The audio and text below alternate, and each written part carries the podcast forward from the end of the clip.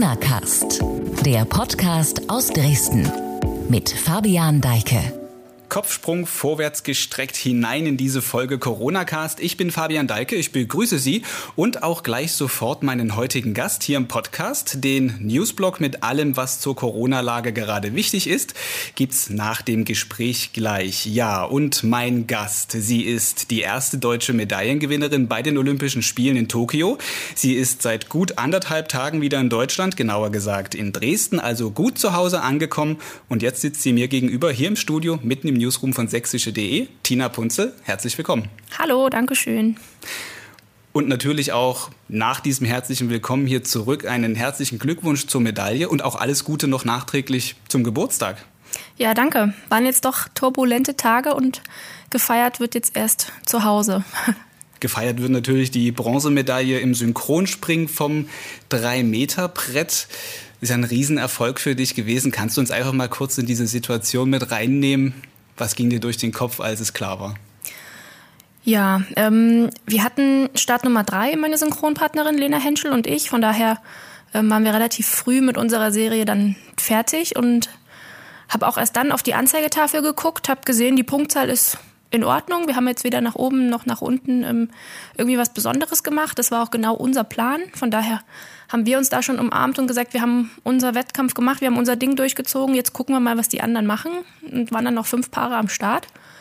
Ähm, wir haben uns an das Wärmebecken gesetzt, haben immer wieder auf die Anzeigetafel geguckt und ähm, ja, bei keinem stand der dritte Platz. Also mussten wir auf dem dritten Platz liegen bis zum letzten Sprung. Hm. Bei den Italienern war es dann auf dem Papier noch mal knapp. Die hätten auch einen guten Sprung machen müssen, dann wären sie vielleicht noch an uns vorbeigekommen, haben den aber völlig daneben gelegt. Ähm, und dann dachte ich mir, okay, dann müssen wir jetzt immer noch auf dem dritten sein. Und ähm, als es dann wirklich auch an der Anzeigetafel stand, war ich überglücklich, vor allem auch sehr erleichtert, dass ich diese ganzen Strapazen, die ganze Arbeit der letzten fünf Jahre im Prinzip einfach ausgezahlt haben. Und das ist so das überwiegende Gefühl. Man ist einfach froh, erleichtert, stolz, dass man selber am Tag X seine Leistung gebracht hat und dass die anderen dann einfach nichts mehr entgegensetzen konnten. Hm, dass man das einfach abrufen konnte. Wie lange hat es dann gedauert, bis du auch wirklich realisiert hattest, ich habe da jetzt gerade eine Medaille um den Hals hängen oder vielleicht auch erst am nächsten Tag. Wann war der Punkt gekommen, wo du gesagt hast, ey Mensch, das ist jetzt hier was Riesiges?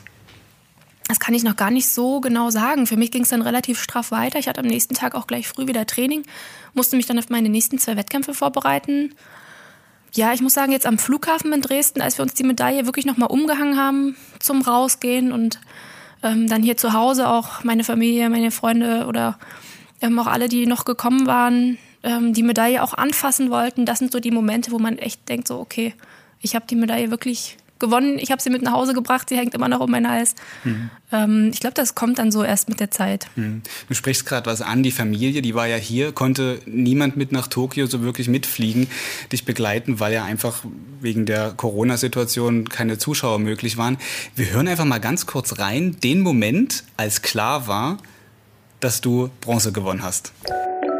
Die Chance hat jetzt. Oh.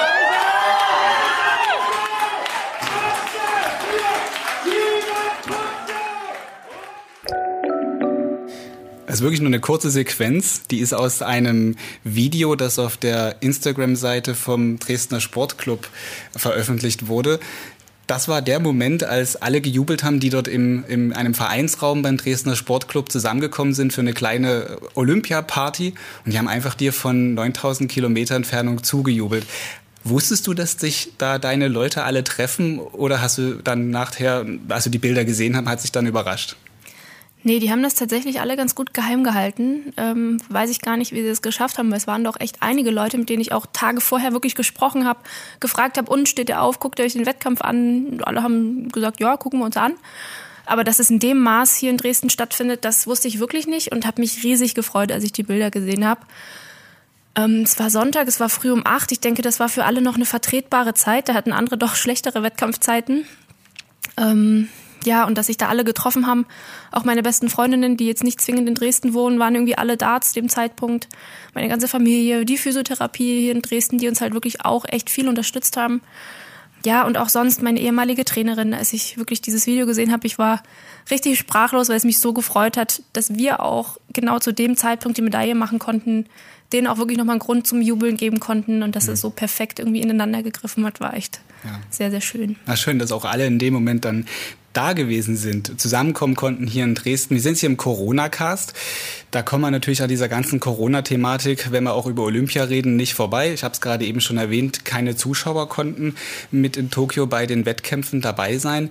Du hast zum zweiten Mal Olympische Spiele erlebt. Du warst 2016 schon mit in Rio dabei.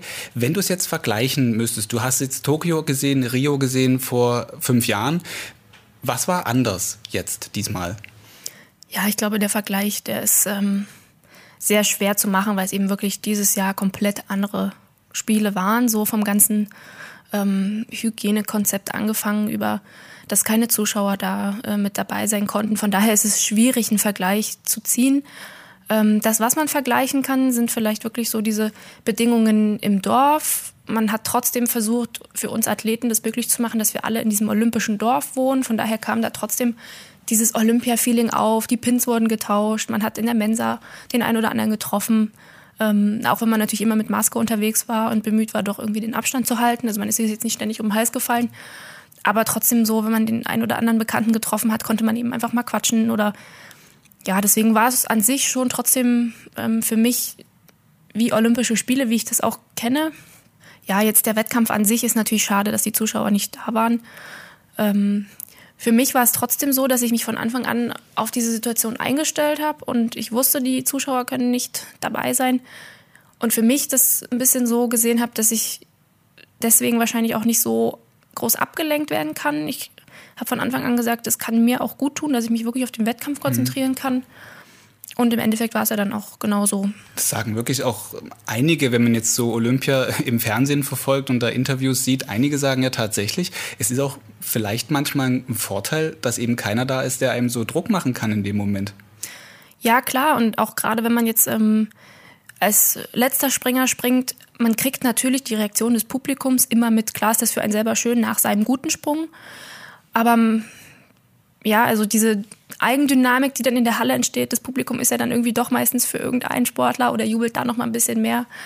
Ähm, das hat einfach komplett gefehlt und von daher war es für uns wirklich, ich will nicht sagen einfach, aber wir hatten jetzt keine Ablenkung und ja, konnten uns wirklich ganz auf uns konzentrieren. Konnte da durchziehen. Bei deiner Ankunft in Dresden vor zwei Tagen sagtest du, dass dir in besonderer Erinnerung die Eröffnungsfeier bleiben wird.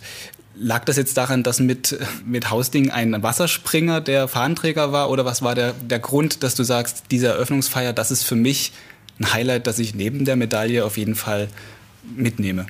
Ja, genau. Also die Eröffnungsfeier und ich, das hat in Rio nicht ganz so geklappt. Da mussten wir uns entscheiden, konzentrieren wir uns auf den Wettkampf, der in zwei Tagen war, oder gehen wir mit zur Eröffnungsfeier, wo immer nicht ganz klar ist, wie lange steht man tatsächlich, wie anstrengend ist das ganze Prozedere, bis man dann einlaufen kann.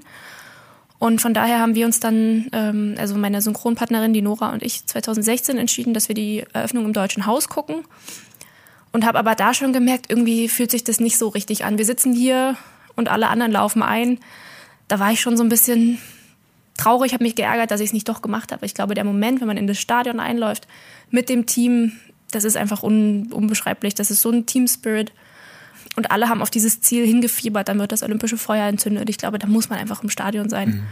Ähm, und von daher war das für mich dieses Jahr klar, wenn es irgendwie geht, gehe ich zur Eröffnung. Und dass es dann auch so funktioniert hat, dass Paddy natürlich der Fahnenträger war, das war genial. Und das war für mich noch so ein Moment, den ich unbedingt erleben wollte, auch wenn das Stadion jetzt leer war. Das war natürlich schade, aber man konnte sich so ein bisschen vorstellen, wie es ist, wenn dann auch noch die ganzen Japaner da einen zugejubelt hätten. Von daher mhm. war das für mich trotzdem ein unvergesslicher Moment. Und das war auch so der Moment, da habe ich früher als kleines Kind geguckt vorm Fernseher, ob ich irgendwelche Wasserspringer erkenne. Und jetzt konnte ich da selber mit einlaufen. Es mhm. war für mich einfach so der olympische Moment. Mhm. Also neben der Medaille der olympische Moment. Also auch eine, eine schöne Aussage. Jetzt bist du frisch zurück und mich interessiert brennend nochmal, du hattest gerade eben schon so ein bisschen anklingen lassen, das Leben im olympischen Dorf. Wie ist das dort? Ist man da ähm, permanent irgendwie auch so wegen dieser Corona-Situation, dass man getestet wird? Gibt es da mehr Corona-Tests als Doping-Tests, um mal flapsig auszudrücken? Wie, wie ist das da gewesen? Ähm, ja, ich denke, dieses Jahr gab es auf jeden Fall mehr Corona-Tests als Doping-Tests. Ich hoffe nicht viel mehr, aber ähm, dadurch, dass jeder Athlet jeden Tag einen Corona-Test abgeben musste, also das lief alles über Speicheltests, die wir dann ähm, entweder abends noch oder dann ganz früh abgeben mussten, wurde, also die Japaner haben wirklich alles versucht, um die Spiele so sicher wie möglich zu machen. Man wurde wirklich ständig getestet. Ähm, Kontaktpersonen oder auch der eine oder andere positive Fall wurden direkt isoliert. Ähm, das war natürlich so ein bisschen das, ähm, ja, war irgendwie war es allgegenwärtig, dass man natürlich immer so ein bisschen gedacht hat, okay, vielleicht im Bus, wenn man so dicht an dicht sitzt, wenn die Busse einfach voll waren, mhm. hat man schon das eine oder andere Mal überlegt, okay, das wäre ein Punkt, da kannst du dich einfach nicht schützen. Ähm, trotzdem wurden Masken getragen, es wurden die Hände desinfiziert, es wurde wirklich überall das Möglichste getan. Und ja, in der Mensa haben wir hinter so Plastikkabinen gesessen beim Essen, dass man eben, wenn man die Maske abmacht, auch wirklich abgeschirmt ist. Ich denke, viel mehr kann man auch einfach nicht machen. Ähm, ich bin, wie gesagt, trotzdem froh, dass es der Kompromiss zwischen Corona und Hygienemaßnahmen und trotzdem so diesem Miteinander, dass der eigentlich ganz gut gefunden wurde. Und ja, wir haben trotzdem als deutsche Mannschaft in einem Block gewohnt. Wir hatten unten draußen so eine Sitzecke, wo man sich dann auch mal treffen konnte. Mhm. Ähm, und von daher muss ich sagen, war es für mich trotzdem, wie gesagt, so die Balance war irgendwie trotzdem voll in Ordnung und also würdest du eher sagen, du hattest jetzt nicht unbedingt Angst, dich anzustecken oder spielte das dann doch schon so im Hinterkopf eine Rolle? Nee, ich habe das eigentlich ganz gut ähm, von mir ferngehalten, weil ich dachte, ich kann nicht mehr tun, als die Maßnahmen einhalten. Da wurde man auch permanent dran erinnert, also das konnte man eigentlich nicht nicht machen. Hm.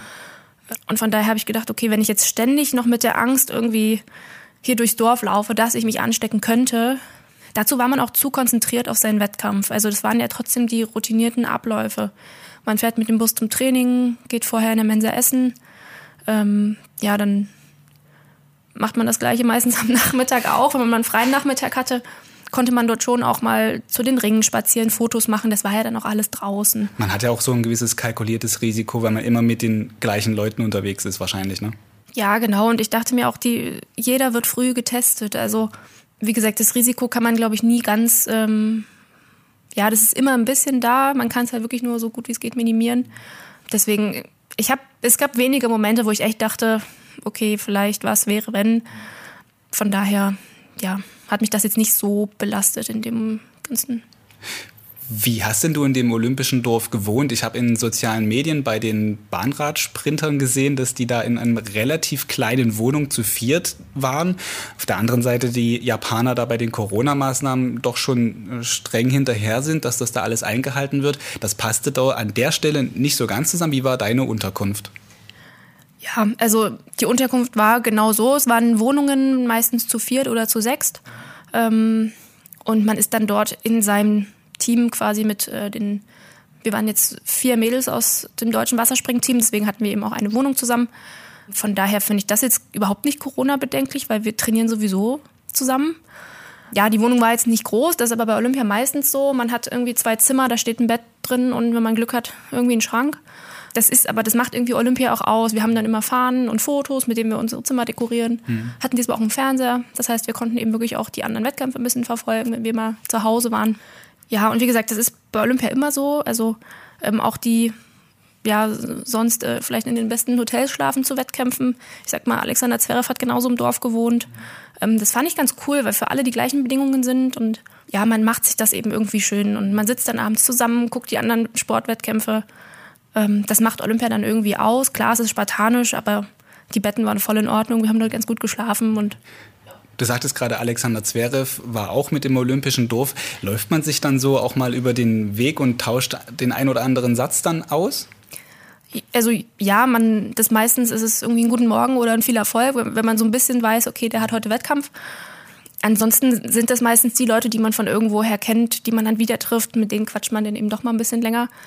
Ähm, ja, wie gesagt, den Alex Zverev habe ich doch das eine oder andere Mal auch unten gesehen das ist schon cool, wenn man irgendwie das Gefühl hat, es sind wirklich alle aus dem Team Deutschland hier und alle erleben doch das Gleiche. Erleben das Gleiche und wollen auch erfolgreich sein und wünschen sich gegenseitig Glück. Das ist ja schon, also ich meine, mehr Team Spirit kann ja da an der Stelle nicht entstehen. Welchen Eindruck hattest denn du von den Japanern, die dort äh, am Dorf mit waren, die dort vielleicht auch gearbeitet haben oder die eben ein paar Leute waren ja auch immer mit im Umfeld der Wettkämpfe da. Welchen Eindruck hattest du von dem? Wie haben die die Spiele empfunden? Man muss ja dazu sagen, in Japan ist die Corona-Situation ja gerade ein bisschen eine andere als bei uns in Deutschland. Dort gehen die Zahlen ja ziemlich steil nach oben seit Juni, glaube ich. Also wie waren die Japaner so drauf? Ja, also mit denen, mit denen wir zu tun hatten, das waren hauptsächlich Volontärs oder auch ähm, vom Militär, die die Eingänge bewacht und kontrolliert haben. Also ich kann wirklich nur sagen, die waren super herzlich und super lieb. Ich hatte auch das Gefühl, die haben guten Morgen und guten Abend in allen Sprachen vorher gelernt. Also man wurde immer auch in seiner Landessprache irgendwie begrüßt. Von daher haben die wirklich sich super viel Mühe gegeben, uns es so angenehm wie möglich zu machen, sind immer freundlich, immer hilfsbereit. Wenn es irgendein Problem gibt, sind die wirklich bemüht, das so schnell wie es geht zu lösen. Wenn man mit dem Bus gefahren ist, wurde einem zugewunken von Leuten, die am Straßenrand standen.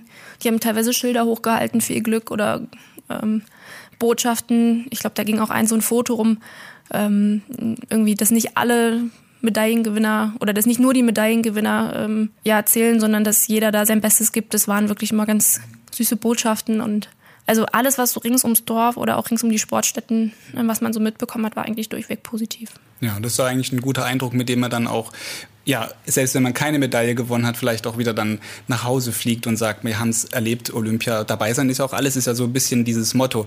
Um dorthin zu fliegen, ähm, haben sich im Vorfeld der Olympischen Spiele viele Athleten impfen lassen, um sich zu schützen, auch vor einer möglichen Infektion. Hast du das auch, dieses Angebot wahrgenommen damals? Also im April war das ja, glaube ich. Ja, genau. Also wir wurden auch nach unserer Quali geimpft. Das war im Mai. Ähm, es hat bei uns auch recht gut in den Trainingsplan reingepasst, weil wir eben da gerade von, vom Weltcup und von der EM wiedergekommen sind, sowieso eine Woche, ähm, so eine lockere Woche hatten. Deswegen hat das ganz gut gepasst.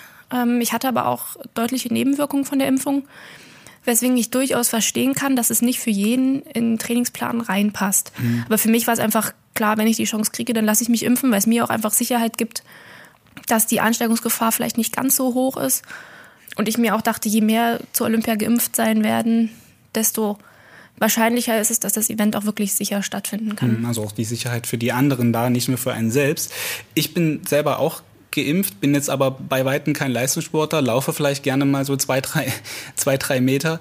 Für mich ist es ja egal, wenn ich jetzt einen Tag mal flach liege oder vielleicht auch zwei. Du sagtest gerade eben, du hattest schon ein bisschen größere Nebenwirkungen. Wie lange hatten dich das dann beschäftigt oder wie lange hat es dich da vielleicht auch aus der Bahn geworfen?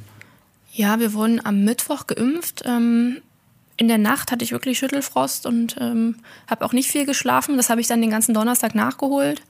Und am Freitag ging es mir dann schon wieder relativ gut. Da habe ich mich noch ein bisschen schlapp gefühlt. Aber ich habe dann, glaube ich, auch am Freitagnachmittag wieder trainiert. Ähm, jetzt, wir haben jetzt nicht viel gemacht, aber es war so, dass ich hm. wieder einigermaßen ja, so zwei, drei ähm, Tage sozusagen trainieren konnte. Genau, von daher waren das so ja zwei, drei Tage genau, dann das Wochenende und ab Montag konnte ich wieder voll einsteigen. Das ist natürlich für den ähm, Normalbürger kein Problem, für einen Leistungssportler könnte es eins sein, aber es ist ja noch halbwegs im Rahmen, würde ich denken.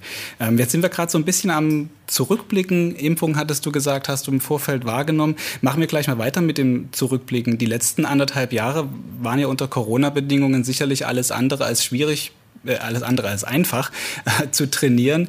Du bist Leistungssportlerin, das heißt, für dich war ein bisschen mehr möglich oder für dich war es möglich zu trainieren. Für Menschen, die jetzt keinen Leistungssport machen, eher nicht. Du bist beim Dresdner Sportclub, einem großen Verein hier in Dresden, wo sicher die wenigsten Leistungssportler sind. Du hattest also so ein gewisses Privileg. Wie hat sich das für dich angefühlt, dass du deinem Sport nachgehen kannst und andere vielleicht nicht? Ja, also Natürlich waren wir sehr privilegiert. Wir hatten auch, glaube, vier oder fünf Wochen, wo die Halle wirklich komplett geschlossen war. Das war aber auch der Zeitpunkt, wo die Olympischen Spiele dann abgesagt wurden oder so in dem Rahmen.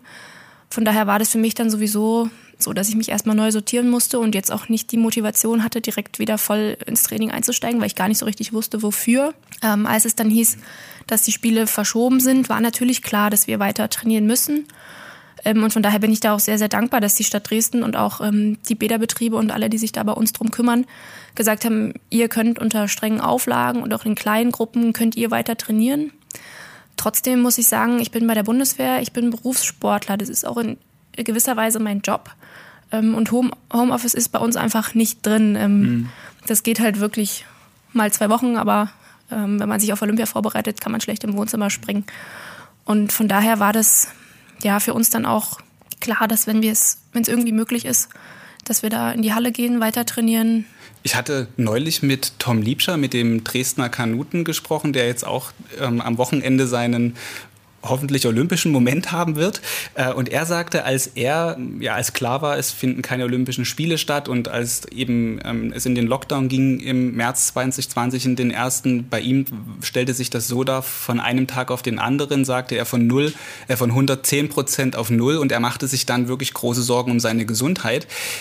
War das für dich auch ein Problem? Mm, also dadurch, dass ich mich irgendwie zwei Wochen vor dem Lockdown verletzt hatte, war das für mich jetzt nicht so ein Problem. Ähm, wir hatten den ersten Teil der Saison abgeschlossen im Februar. Wir hatten die deutschen Meisterschaften und den Springertag. Ähm, danach sollte es mit der Weltserie und ja auch mit den Wettkampfhöhepunkten Mai bis August losgehen. Ähm, wie gesagt, ich hatte mich dann im März verletzt und für mich war das dann sowieso so ein Moment, schaffe ich das überhaupt bis April, Mai wieder fit zu sein? Also ich bin mit dem Fuß ans Brett gekommen, konnte wirklich anderthalb Wochen nicht laufen. Und dann kam auch in der Zeit so langsam dieses mulmige Gefühl, irgendwie spricht man immer mehr drüber, irgendwie kommen auch diese Corona-Zahlen oder die Corona-Fälle immer näher.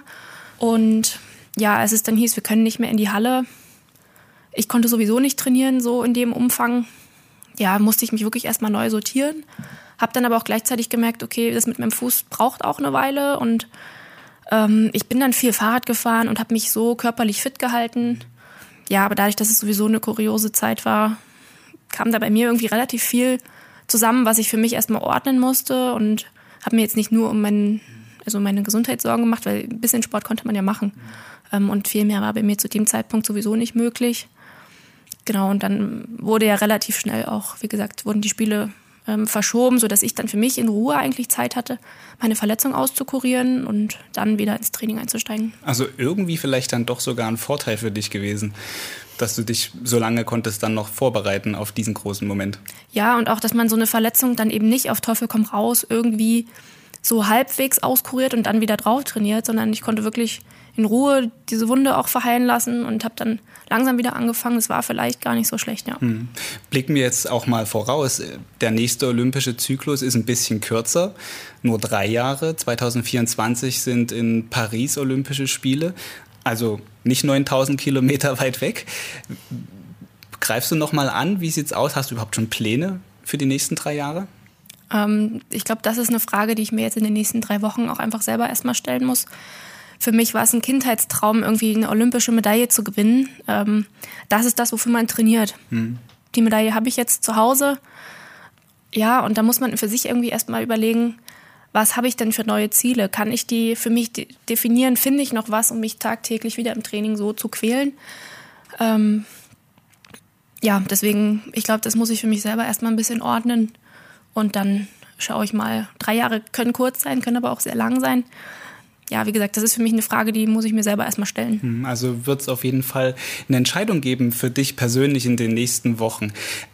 Eine Sache wollte ich dich am Ende dieses Gesprächs noch fragen. Ich habe von meinen Kollegen der Sportredaktion gehört, du bist nach Hause geflogen gekommen und sofort hat dich der Ernst des Lebens als Studentin wieder eingeholt. Du musstest sofort eine Prüfung schreiben oder musst die noch schreiben.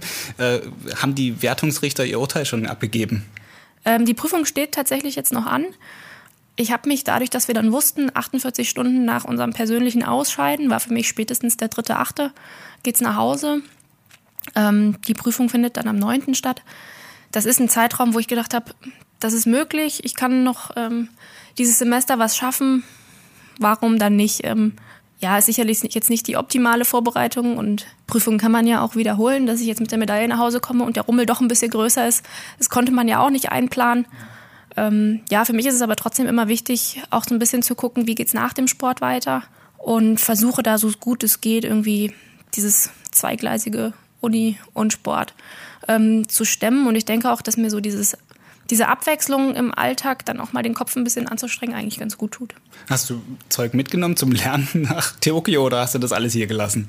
Ja, na klar. Also gerade auch wenn man wirklich mal so einen freien Nachmittag hat, bevor man dann mhm. in so einen Gedankenstrudel kommt, in zwei Tagen ist Wettkampf, habe ich alles gemacht, kann ich mich da eigentlich ganz gut ablenken und mal an was ganz anderes denken. Von daher ist das für mich eigentlich immer so ein Weg, wo ich dann ähm, wo beides irgendwie voneinander profitieren hm. kann. Okay, aber Lernen als gute Ablenkung finde ich ein interessantes Modell auf jeden Fall. Tina Punzel, vielen, vielen Dank. Es ist auf jeden Fall ein erfolgreiches Modell. Tina Punzel, vielen, vielen Dank, dass du hier heute dabei gewesen bist im Corona-Cast. Ja, sehr gerne. Und natürlich viel Erfolg dann für die Zukunft, egal bei was, beim Sport, beim Studium oder dann eben nach dem Studium. Ja, danke schön. So, das waren doch spannende Einblicke einer Medaillengewinnerin auf die Olympischen Spiele unter diesen besonderen Bedingungen in der Corona-Pandemie. Jetzt blicken wir noch kurz, wie eingangs versprochen, auf das aktuelle Geschehen. Drei Meldungen habe ich noch für Sie. Los geht's mit einem Blick auf den noch etwas entfernten Herbst, auch wenn sich das Wetter gerade so anfühlt. Das Bundesgesundheitsministerium hat sich mit einer möglichen vierten Welle beschäftigt. Ergebnis ist ein Bericht und aus dem geht hervor, dass auch weiterhin Corona-Vorgaben nötig seien. Demnach brauche es weiterhin Schutzmaßnahmen, um das Gesundheitswesen vor einer Belastung und Personengruppen, die nicht geimpft sind, vor folgenschweren Erkrankungen zu schützen. Bund und Länder kommen kommen am 10. August zusammen, um über die Corona-Regeln zu beraten. Aufgrund der fortgeschrittenen Impfkampagne wird erwartet, dass die Regeln diesmal aber moderater ausfallen als im letzten Herbst und Winter. So, und das DRK in Sachsen hat ein Gutscheinportal gestartet. Mit speziellen Angeboten und Rabatten soll Schwung in die in Sachsen stagnierende Impfkampagne gebracht werden. Über das Portal können sich alle geimpften Sachsen jetzt registrieren lassen und aus Angeboten von mehr als 500 Partnerunternehmen auswählen. Dazu gehören Gutscheine aus den Bereichen Reise, Mode, Elektronik oder Gesundheit. Zudem plant das DRK, das mobile Impfen weiter auszuweiten. In Sachsen sind laut Übersicht des Robert Koch Instituts nur knapp 48 Prozent der Menschen derzeit vollständig geimpft. Damit liegt das Land nach wie vor im bundesweiten Vergleich auf dem letzten Platz. Und nochmal das Thema Impfung. Seitdem die Sächsische Impfkommission die Impfung für alle Kinder ab zwölf Jahren empfohlen hat, streiten die Experten. Wie sinnvoll ist die Corona-Impfung für Kinder? Immerhin hat die Ständige Impfkommission diese nicht generell empfohlen. Gegenüber sächsische.de verteidigte jetzt der Vorsitzende des sächsischen Gremiums, Thomas Grünewald, die Entscheidung seiner Impfkommission. Die unterschiedlichen Empfehlungen resultierten, so der Mediziner, aus einer unterschiedlichen Bewertung der vorliegenden Daten. Das Interview verlinke ich in der Beschreibung dieser Podcast-Folge. Darin spricht Grünewald auch über die Möglichkeit, Möglichkeit einer Herdenimmunität, über das Thema Auffrischungsimpfung und darüber, warum Sachsen als einziges Bundesland überhaupt eine eigene Impfkommission hat. Damit war's das für den Moment. Diese Folge Corona Cast geht zu Ende. Noch ein Hinweis. Mehr zu den Themen dieser Episode über die Medaillengewinnerin Tina Punzel gibt's auf sächsische.de und den hier hinzugefügten Links. Ja. Und jetzt noch vielen Dank fürs Zuhören. Tschüss und bis bald.